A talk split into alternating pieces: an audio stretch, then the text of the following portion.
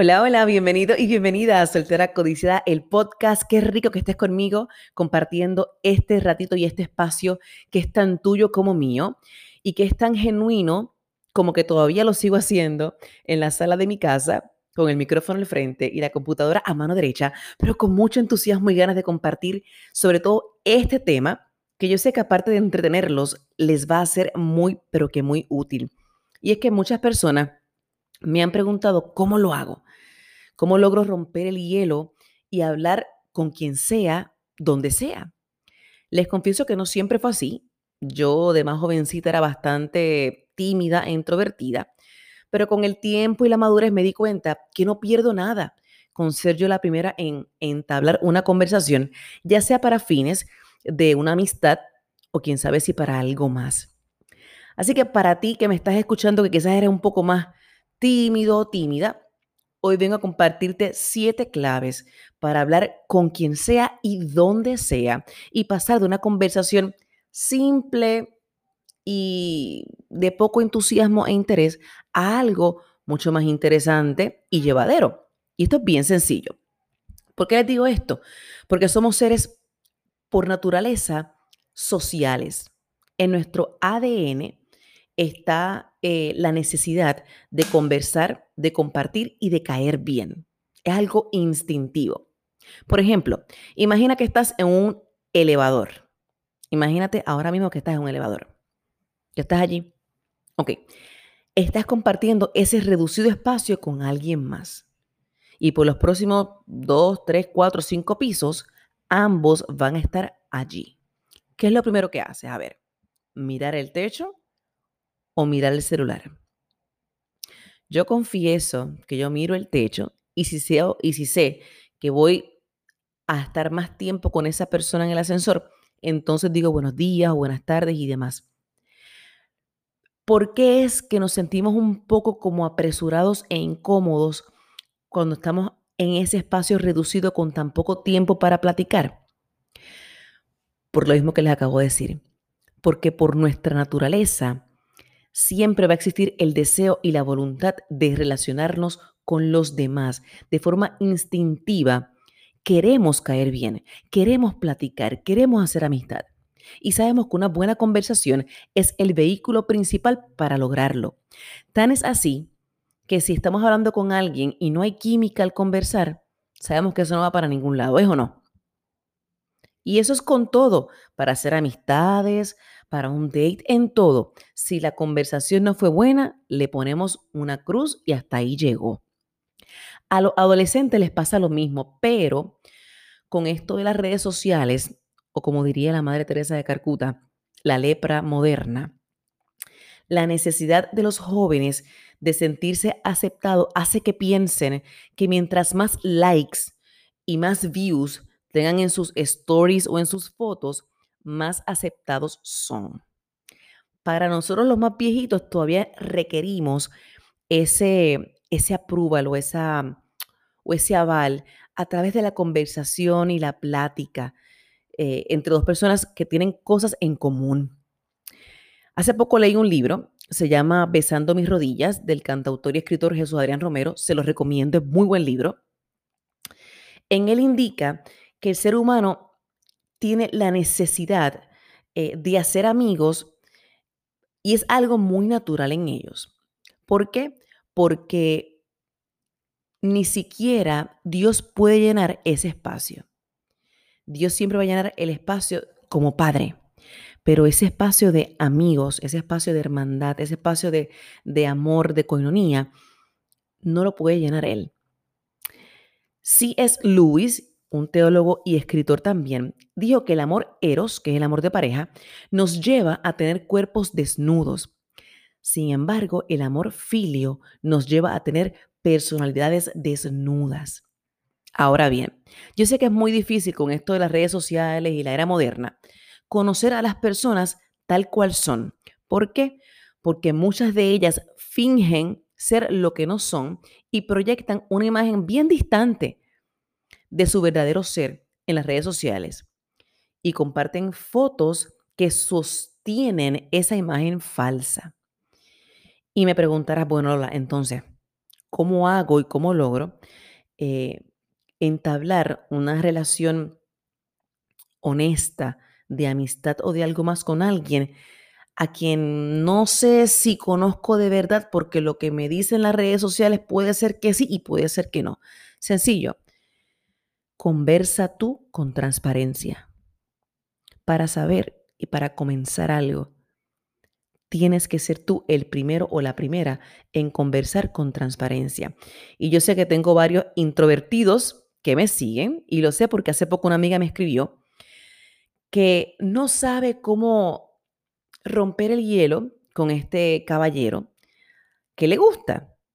Ella me escribió, yo sé que yo le gusto, él sabe que a mí me gusta, pero ninguno de los dos se atreve a hablarse. Yo no sé cómo hacerlo, él no sabe tampoco cómo, ayúdame. Así que amiga que me estás escuchando, este podcast va dedicado a ti. Hace poco estuve escuchando a la experta y famosa locutora de Dubai, eh, Malavika Baradán, hablar de este tema y pude conectar con siete puntos particularmente que yo he puesto en práctica en mi vida y me han funcionado y que yo sé que muy probablemente a ti te vayan a salvar. El primer consejo para hablar con quien sea, donde sea, es Rompe tú el hielo con entusiasmo y positivismo, ya sea con un buenos días, con un hola o pregúntale cómo va su día. Tan simple como eso. A mí me encanta, me encanta cuando me preguntan eso. Me fascina. ¿Cómo va su día? Porque me hace sentir que un extraño o extraña que no me conoce, ya le importa un poquito como para querer saber algo más de mí. Segundo consejo, evita las conversaciones cortas y superficiales. Sencillo, haz una pregunta personal. Por ejemplo, ¿de dónde eres? Básico. ¿Dónde viven tus padres? Para ver si se conocen con sus otros padres también. Una pregunta que también puede caer muy bien. Si la persona tiene un nombre peculiar, pregúntale qué significa o de dónde sus padres eh, tomaron la idea de ese nombre. En tercer lugar o tercer consejito, identifica los yo también. Los yo también son esos puntos que pudieran tener en común. Y ustedes me dirán, bueno, ¿qué puedo tener en común con una persona que no conozco, con un perfecto extraño o extraña? Bueno, para comenzar, están los dos en el mismo lugar y a la misma hora. Así que algo deben tener en común. Cuarto consejo, asegúrate de dar un cumplido. Ojo, dije cumplido y no dije piropo. Y no vayas por ahí piropeando a todo el mundo para conversar con ellos. Trata de brindar un cumplido que sea único y no un cliché. Porque, por ejemplo, decirle a una mujer hermosa que se ve hermosa no va a resultar para nada. Ahora, hacerle un cumplido sobre su buen gusto, al escoger zapatos puede hacer la diferencia. Créeme que me ha pasado y me ha parecido súper interesante. Consejo número 5, y esto es una fórmula infalible, pídele una opinión. Esto no va a fallar. ¿Por qué les digo esto? Porque esto abre la comunicación y fomenta el intercambio de ideas. Y no pidas una opinión muy complicada o intimidante. Ve con algo sencillo. Por ejemplo, una pregunta sobre recomendaciones de lugares para comer, de lugares para visitar en un fin de semana, series o películas recientes. Ve por esa línea. Consejo número 6. No escuches para contestar, escucha para conocer. Lo voy a repetir porque esto va a funcionar para todo en la vida. No escuches para contestar, escucha para conocer. Y mientras haces esto, mantén contacto visual con la persona de modo que ella o él se sientan presente en la conversación y que le estás prestando atención. Y eso es vital. Y por último, recuerda los pequeños detalles. Esos que esa persona menciona en su respuesta. Por ejemplo, el nombre básico.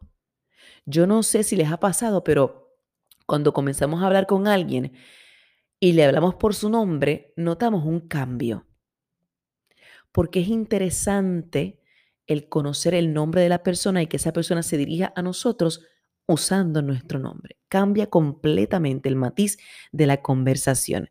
Y ojo, estos siete consejos de cómo iniciar una conversación no te van a garantizar que la otra persona desee continuar platicando contigo, pero bien puedes correr el riesgo de que se entusiasme y desee seguir conversando. Entonces, ¿por qué no atreverse a romper el hielo e iniciar esa primera conversación con entusiasmo y honestidad? ¿Qué es lo peor que puede pasar? Yo sé que hay mucho miedo al rechazo, estamos claros. Es uno de los temores que más abunda en los seres humanos, es el miedo a que nos rechacen, a que nos ignoren o a que nos digan que no. Pero realmente eso es lo peor que nos puede pasar. Y si eso es lo peor que nos puede pasar, tan malo es, ¿verdad que no?